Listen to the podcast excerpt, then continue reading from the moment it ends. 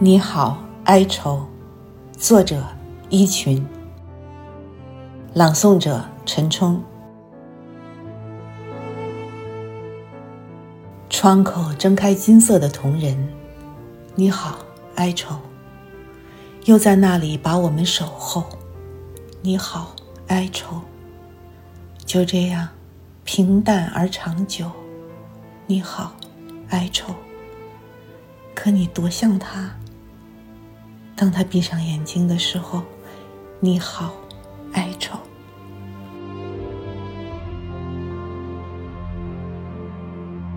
大家好，我是阿廖。我是小雪，欢迎来到活字电波。首先呢，祝大家中秋国庆双节愉快。对，其实这两个节日呢，不光日期相近，在某种仪式上也较为接近。嗯，就是大家想要围坐在一起诵读诗歌之类的，对吧？对。嗯，其实活字文化作为一家出版机构呢，聚集了相当多的文艺青年。今天呢，大家就拿出了一部分自己的私藏作为案例。当然，我们不是按头让大家来听我们朗诵啊。嗯，我们。今天要放送的是，呃，一些极具魅力、听起来都相当文艺的名人来诵读、演绎这些佳作。嗯，就像你在开头听到的陈冲朗诵的《你好，哀愁》一样。之所以我们会有这么一个契机来向大家推荐这些好诗呢，其实是源于活字今年出版了一本书，就是给孩子的诗增订版。这本书是诗人北岛老师主编的《给孩子》系列里的一本。那这个系列其实做到现在已经有十七本了，而且也畅销五六年了嘛。但是最初呢，这一个系列的第一本就是给孩子的诗。后来五年以后呢，也就是最近，北岛老师又亲自对这本书做了补充订正，然后推出了增订版。也是借着这个契机，我们才很有幸的邀请到了二十多位来自文化艺术领域的名家，他们展开了一场很特别的读诗接力赛，为孩子们也为各种大朋友们朗读好诗，用声音来表现诗歌的余韵。是的，这二十多位当中呢，就包括了北岛老师、许知远、严歌苓等等。那么现在呢，我们就听听我们的编辑们选择了哪些诗歌，以及他们自己有怎样的私人的感受。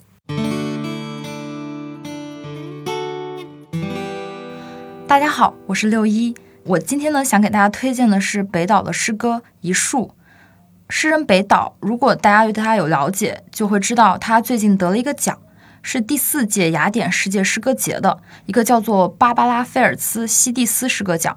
嗯，颁奖词是这么写的：诗歌奖被授予我们这个时代最重要的诗人之一北岛，他是先锋和朦胧诗歌的代表。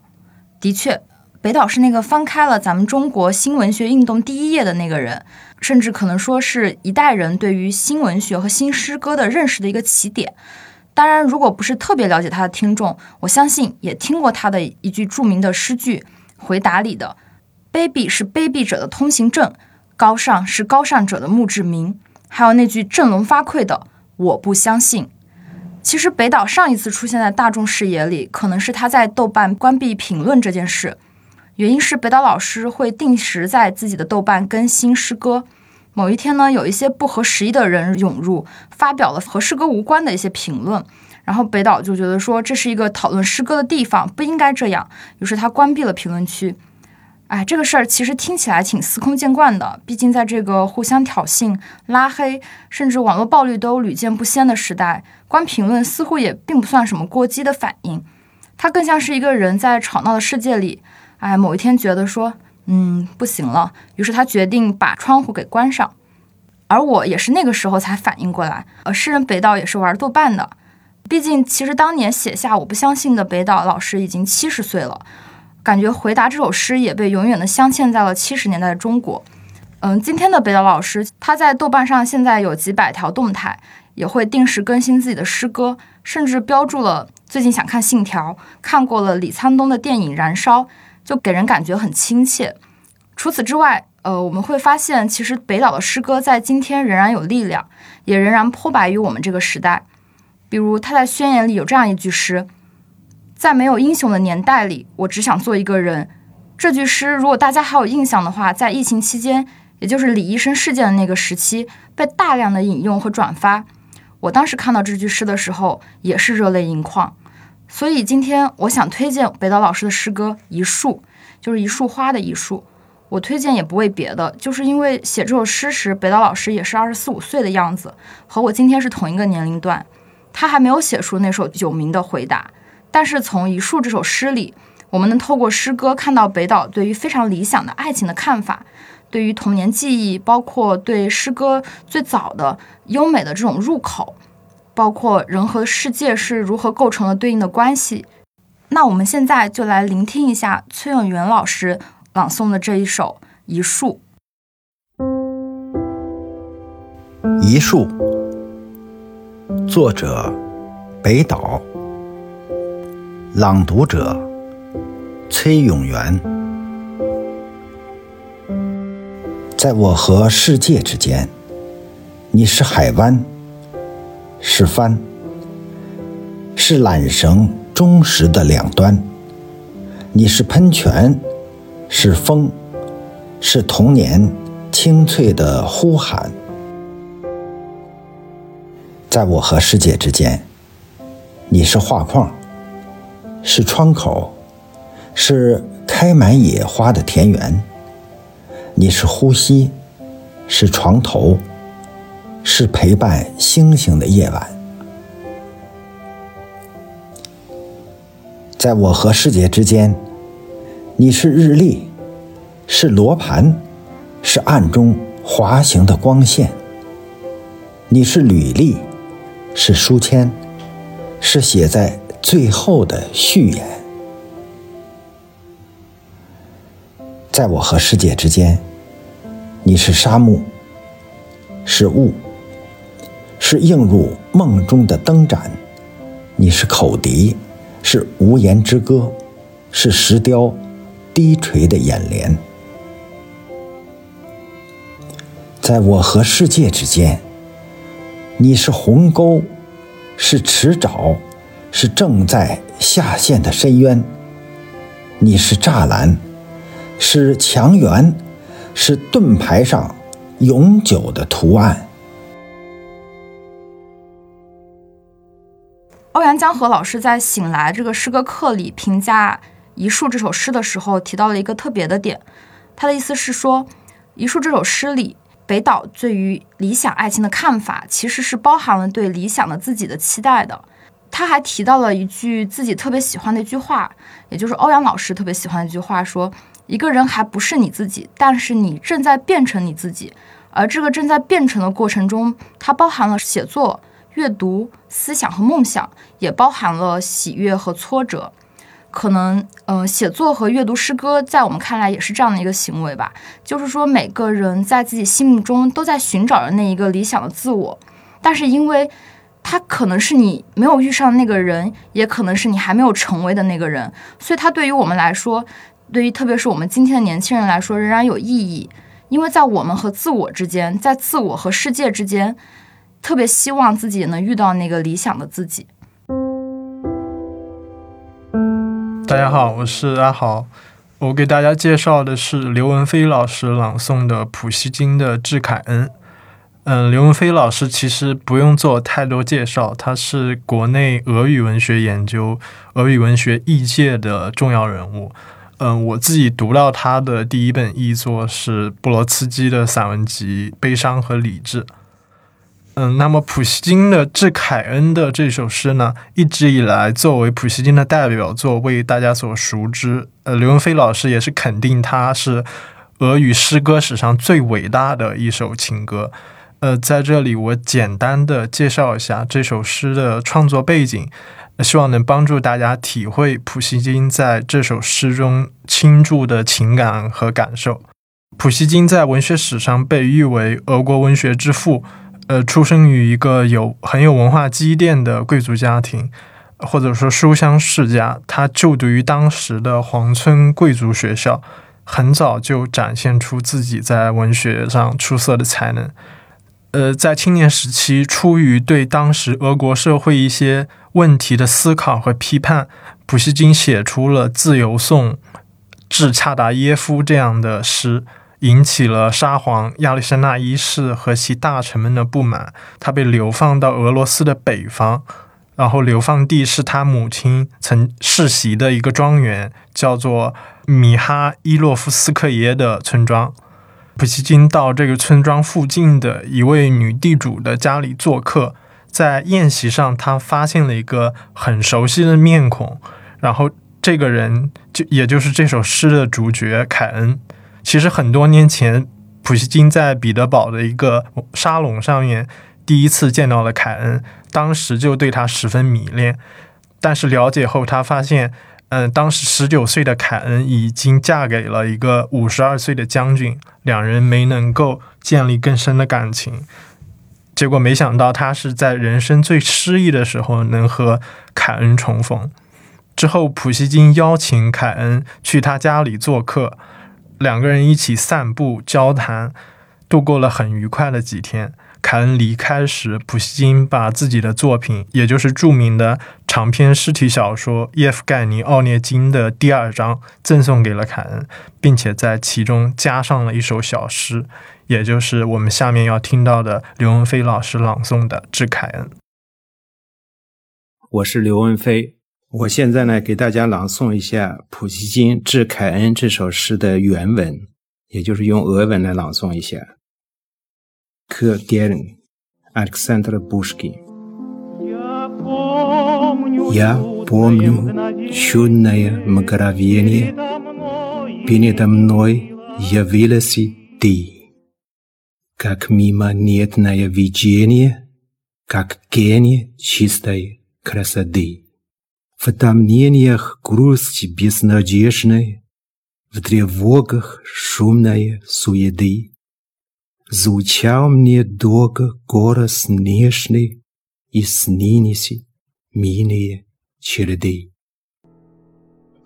Годы, Будда порыв мятежный, Рассеял прежние мечты. Я забыл твой голос нежный, Твои небесные череды. В глуши во мраке заточения Тянулись дих дни мои. Без божества, без вдохновения, Без слез, без жизни, без любви. Душе нас дара пробуждение, И вот опять явилась ты, Как мимонетное видение, Как гений чистой красоты и сердце бьется упоение, и для него воскресли вновь и божество, и вдохновение, и жизнь, и слезы, и любовь。下边，我来朗诵一下我自己翻译的这首诗《致凯恩》，普希金。我记得那神奇的瞬间。 在我的面前出现了你，就像昙花一现的幻象，就像纯洁之美的精灵。在无望忧愁的折磨中，在喧闹生活的纷扰里，温柔的声音在耳畔回响，可爱的脸庞浮现在梦境。岁月飞逝，骚动的风暴。吹散了往日的幻想，我忘了你温柔的声音，忘了你天仙般的脸庞。幽居中，置身囚禁的黑暗，我的岁月在静静的持续，没有神灵，没有灵感，没有眼泪，生活和爱情，觉醒。又降临在心上，我的面前又出现了你，就像昙花一现的幻象，就像纯洁之美的精灵，心儿在狂喜中跳荡，一切又都为他浮生，有了神灵，有了灵感，有了眼泪，生活和爱情。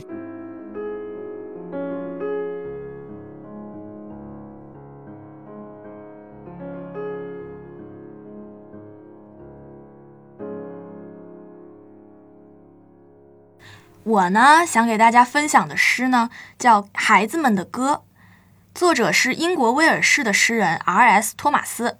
其实这之前我并不太了解这位诗人，但是刚读到这首诗的时候，我突然开了个脑洞，就是我觉得这首诗的口吻好像让我想到了《魔戒》里面的那个灰袍巫师甘道夫，或者是那个《哈利波特》里面的邓布利多教授，就是我好像看到的是一个。有一点狡黠和俏皮，但是又还仍然有童心的智者的形象。这首诗它其实是一个成年人在模仿孩子的口吻写下来的嘛，它不是真正的童言童语，是那个诗人他在说孩子们的世界，他想象是什么样的。你们这些成年人，你们是进不来孩子的世界的。他其实是把自己放在了成年人的对立面，假托自己是一个孩子的形象，甚至是有点嘲讽那些麻木的成年人的意思。所以带着这种想象呢，我就去了解了一下托马斯这位诗人。我发现他确实还是有点符合我对智者的这种形象的想象的。他很有意思，他是一九一三年出生的，然后两千年逝世的，其实距离我们并不遥远。他是一位牧师，同时也是一位隐士。他一生都住在威尔士的那个村庄里面，过着一种很隐居的生活。所以他的诗歌里面也经常会写田园牧歌，写自然风光。呃。他的语言也是很朴素、很简洁的，但是其实他的诗风呢，并不算是很温柔的。即便是这首呃孩子们的歌，它其实也是充满了呃反思，或者是有一点点嘲讽的、比较尖锐的这种语气的。它整体的诗风都是比较硬朗、比较冷峻的。而且他自己也是有意的去，呃，远离工业文明，去到威尔士乡间去布道。就算他写自然，他也经常是，呃，去反思工业文明对乡村文化的入侵这种东西的。其实这个 R.S. 托马斯他身上也有很多矛盾的地方。比方说他自己是牧师嘛，他从小母亲就希望他成为牧师，然后他很早也就真的进入了神学院去为牧师做培训做准备。但是他其实早期一直都对于上帝的信仰，对于自己的宗教信仰是有挣扎和怀疑的。而且他在乡间布道的时候，威尔士的很多农人对于宗教其实是比较漠然的。然后呢，他转向自己的信仰上帝的时候，上帝呢又是一个很沉默的形象，就是他感觉这会让他很困惑，很不确认自己的信仰。再比如说，他父母都是威尔士人，但是他从小是说英语的，后来他自己才学威尔士语，所以他其实有一个逐渐确认自己威尔士民族身份的这样一个过程。而且二十世纪初他生活的那个时候，英国是兴起了一个潮流，就是威尔士文学复兴运动，所以他也是受到了这种民族文化复兴的感召，他才去投入诗歌写作。而且后来他还成为了这个复兴运动的重要人物，就是后来有人说。英国大街上那些招牌上面标注的威尔士语，可能每一句话背后都藏着像阿尔斯托马斯这样的人的血汗，所以他的诗歌也后来经常会去抒发一种强烈的威尔士民族意识。但是他身上还有一个比较尴尬和矛盾的地方，就是他尝试过去用威尔士语写诗，但是其实他觉得不如他用母语英语写得心应手，所以其实这也是一重他自己身上的矛盾吧。那他早年的诗歌呢，一直都在处理这些矛盾给自己带来的焦虑。他自己生活在二十世纪嘛，所以他也经常会在诗作里面去探讨工业文明带来的信仰的危机，以及比如说机器对人的异化、对人文精神带来的冲击等等。但是他晚年的诗歌呢，就更加的靠近宗教题材了，他就开始执着的去跟那个他一直觉得很沉默的上帝对话。所以大家其实普遍是觉得托马斯的诗歌有两个创作时期，后面的话主要就是宗教题材更多一些，但是整体上他的诗风都还是比较硬朗冷峻的，是一种属于沉思者的诗。那说回这首孩子们的歌，一会儿呢，大家可以听到的是由演员俞飞鸿朗诵的版本。俞飞鸿是很多人心目中的女神了。我发现网络八卦只要一写到俞飞鸿，就很喜欢写她面对各种比较冒失的，或者甚至是有一点不怀好意的那种提问和调侃的时候，那种游刃有余的回答。一方面是她的回答语言很睿智，另外一方面呢，她那种镇定自若的气度也真的是很让人折服的。就是你能感觉到她拥有一种非常自洽的、非常强大的人格，她非常的接纳自己，然后也能包容他人等等。他跟许知远在《十三幺》里面的那期对谈呢，后来也是火出圈了。那在那期节目里面，他就说，在我自己的精神世界里，我是绝对自由的。你从这句话就能感觉到，他其实在自我和他人之间画出了一条很清晰的界限，他有很清晰的自我认识。那我觉得这种界限和这种疏离感吧，应该是俞飞鸿那种女神气质的来源。可能他身上的这种理性和疏离，能够跟半个世纪之前那位主动避世隐居的诗人托马斯产生某种遥远的精神共振。我们可以来听一听看，俞飞鸿是怎么演绎这一位冷峻睿智的诗人借孩子之口写下的这首诗歌。孩子们的歌，作者 R.S. 托马斯，英国，朗读者俞飞鸿。我们活在自己的世界，这世界太小了。你们弯腰也进不来，即便是手脚并用，你们成年人惯用的小伎俩，就算用善于分析的目光搜寻和试探，就算用顽皮的表情偷听我们的谈话，你们还是找不到那个中心。在那里，我们跳跃，我们玩耍。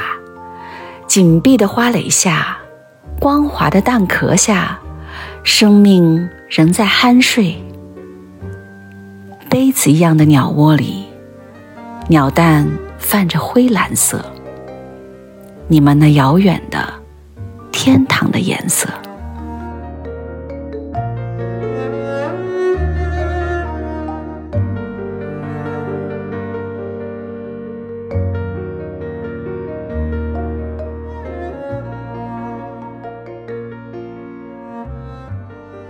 不知道是因为他的诗作，还是知晓了他的传奇之后，我的记忆便给西班牙最杰出的作家弗德里戈·加西亚·洛尔加上了颜色——绿色，就像他在《梦游人谣》里抒发的：“绿啊绿，我多么爱你这绿色，绿的风，绿的树枝，船在海上，马在山中。”简单粗暴地说，洛尔加是大地主家的快乐儿子，早年间过着田园牧歌式的理想生活。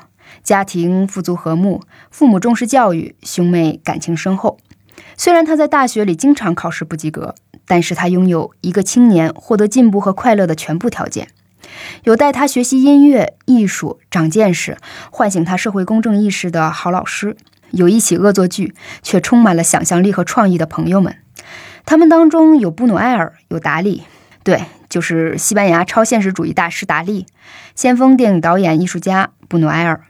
这些日后都成为国宝级、世界级的大艺术家们，在年轻时曾极其亲密。一次，达利卖给南非人一幅画，兴奋之余呢，他们叫了两辆出租车回学校，自己坐头一辆，让另一辆空车跟着。嗯，大意就是，当我有钱了，我要买两辆车，一辆开着，一辆跟着。这种拉风的方式被马德里富家子弟效法，流行一时。他们的才能和个性都是那样的自私蓬勃。在这之前呢，洛尔加还有另外一个朋友，就是著名的作曲家法亚。他提议举办笙歌艺术节。笙歌呢是一种古老的安德鲁西亚吉普赛民歌。在筹备笙歌艺术节的同时，洛尔加开始写作。这组诗呢被命名为《笙歌集》。北岛先生在给孩子的诗增订版中选择了其中的一首《吉他》，而此次名人读诗中，摇滚教父崔健选择的就是这一首。吉他是摇滚乐手的武器。当我发现崔健选读这首诗时，几乎毫无惊讶，甚至感到一丝圆满。我不知道崔健对洛尔加的评价，但是洛尔加的诗歌富于音乐性。他本身钢琴演奏水平极高。他叛逆，在纽约学习时抵抗学习英语，因为只会用极简单的英文，只会说“冰淇淋”这个词，会点火腿鸡蛋这道菜，于是一直只吃这一道。但是他却深爱诞生于底层黑人间、充满节奏感的爵士乐。笙歌集的创作呢，就是出于洛尔加被吉普赛人的笙歌感动。他认为笙歌是他写作的源泉，爱、痛苦与死亡。而崔健的音乐和他的语言，嗯，包括他的歌词和采访，就像一把戳人的短刀，始终有那种延绵的痛感。他的音乐直击你回避抗争的部分。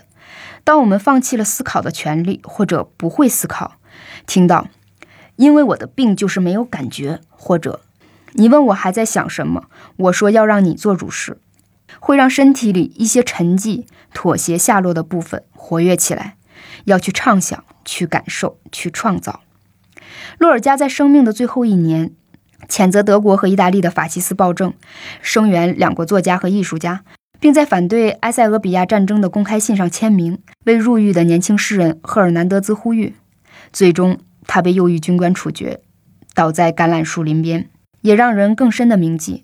我用呻吟之歌歌唱他的优雅，我记住橄榄树林的一阵悲风，还让我想起崔健在接受纪录片采访的时候，埋在鸭舌帽下低垂的脸。他说：“政治太可怕了，它会夺去你的生命。”现在就让我们沉下心来，聆听崔健演绎的吉他。吉他，作者洛尔加，朗读者崔健。吉他，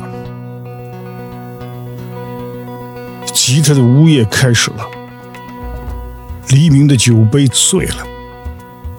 吉他的呜咽开始了，要止住它没有用，要止住它不可能。他单调的哭泣，像水在哭泣，像风在雪上哭泣。要止住他，不可能。他哭泣，是为了远方的东西，南方的热沙，渴望白色山茶花。哭泣，没有鼓的剑，没有早晨的夜晚。于是，第一只鸟死在枝上。啊，吉他，心里插进无柄利剑。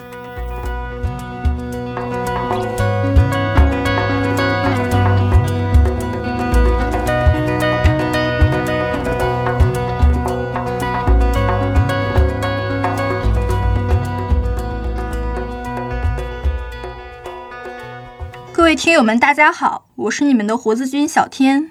今天呢，小天要为听友们安利一名演员。提到演员廖凡，你脑海中所浮现的是哪张脸？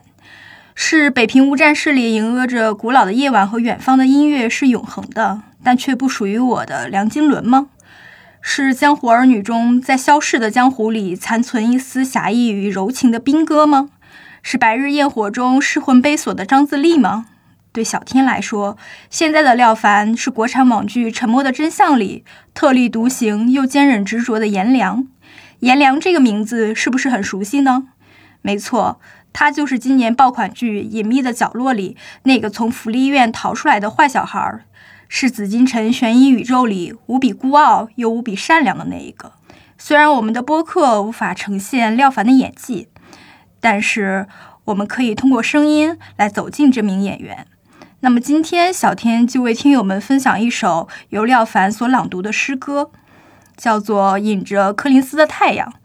创作这首诗歌的是希腊诗人艾利蒂斯，一九七九年诺贝尔文学奖获得者。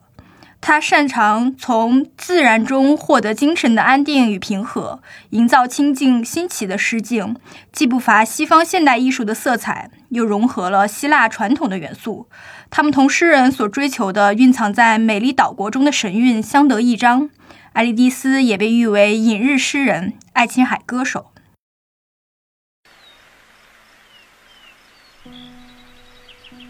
引着柯林斯的太阳，作者：奥迪塞乌斯·埃利蒂斯，希腊。朗读者：廖凡。引着柯林斯的太阳，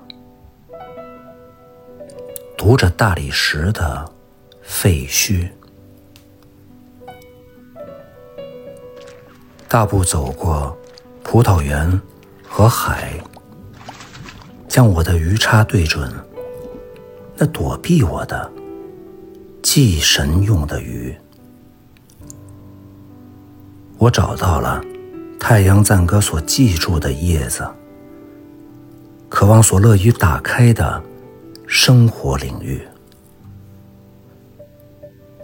我喝水，采撷果实，将我的双手插入风的叶簇，柠檬树催促着夏日的花粉，青鸟从我的梦中飞渡。于是我离开，报以辽阔无边的一顾。这时，我眼中的世界被重新创造了，又变得那么美好。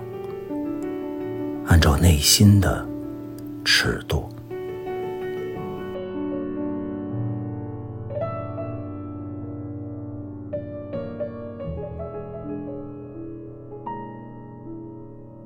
《沉默的真相》是一部观看体验非常压抑的剧，讲述了三个人侯桂平、江阳以及颜良为了寻求一个真相，为了撬动草菅人命、权色交易的暗黑系统而永生不续的故事。同样讲述对正义的追求。日剧《半泽直树》是一部主角披荆斩棘、乘风破浪的爽剧，而《沉默的真相》更多呈现了为追寻正义所必须付出的代价。你可能会被黑暗吞噬，会被世人误解，会失去爱情、前程乃至生命。你的牺牲换来的也许只是微茫的一丝希望。你需要忍辱负重的等上数十年，才能等到一个有可能沉冤得雪的契机。整个过程无比艰难心酸，可我们都知道，这或许更接近追寻正义的真实经历。什么是正义？就是事情本来该有的样子。不论你是谁，你都不能因为受欲而性侵任何一名女性，不能伤害任何一个无辜的人，不能为了满足一己私欲而牺牲他人。如果你这样做了，就绝不能逃脱惩罚与制裁。正义虽然会迟到，但绝不会缺席。国庆长假，如果听友们感兴趣，不妨看看这部目前豆瓣评分九点一的《沉默的真相》。如果你要出游旅行，那么也可以在路上听一下我们前不久的播客节目。当代知识分子往往缺乏常识，对话野生历史学者李硕，了解一下历史学者是如何找寻旅行的意义的。那么就在这里祝各位听友们节日快乐啦！拜拜。以上我们编辑们自己的推荐呢，显得有些私人化，但是相信呢，也会给正在读诗的你一点点其他的思考的角度和欣赏的方式吧。嗯，那么我们刚刚有说到。我们一共邀请到了二十多位呃文化艺术领域的名家嘛，啊，其实呢，我们在录这期播客的时候呢，我们的同事们要不然就是已经放假了，要不然就是仍然还忙着在做书，所以呢，我们就只挑选了几首诗歌。那这完整的二十多首的读诗音频呢，我们会把链接放在评论区，大家一会儿呢可以跳转过去了解一下。呃，这些读诗的音频呢，也放在给孩子的诗增订版。呃，最新推出的一个礼盒装里面，这里面呢，除了有名人读诗的音频，还有五位诗人译者讲解好诗的这么一个讲解音频，嗯，一个小的别册，还有他的文稿，对，可以看一看，也可以听一听，呃，诗人们是如何理解和赏析诗歌的。而且这个礼盒呢，如果大家十一走亲访友，也是很非常好的一个礼物，对，很有格调，送给姐姐。哥哥姐姐们的孩子呀，等等，嗯，那也欢迎呢，对诗歌感兴趣的朋友们去了解一下，呃，活字策划出品的北岛和他的朋友们醒来这么一门诗歌课，以及北岛老师的作品集里面《时间的玫瑰》这本书，这里面呢也有很多呃关于诗歌的讲析，以及那些诗人们的故事。那么本期节目就是这样了，感谢大家在自己的假日里抽出时间来收听我们的播客，呃，也希望大家在这种自由的时候去听听我们往期的节目，收获不一样的感受。祝大家节日愉快，假期愉快。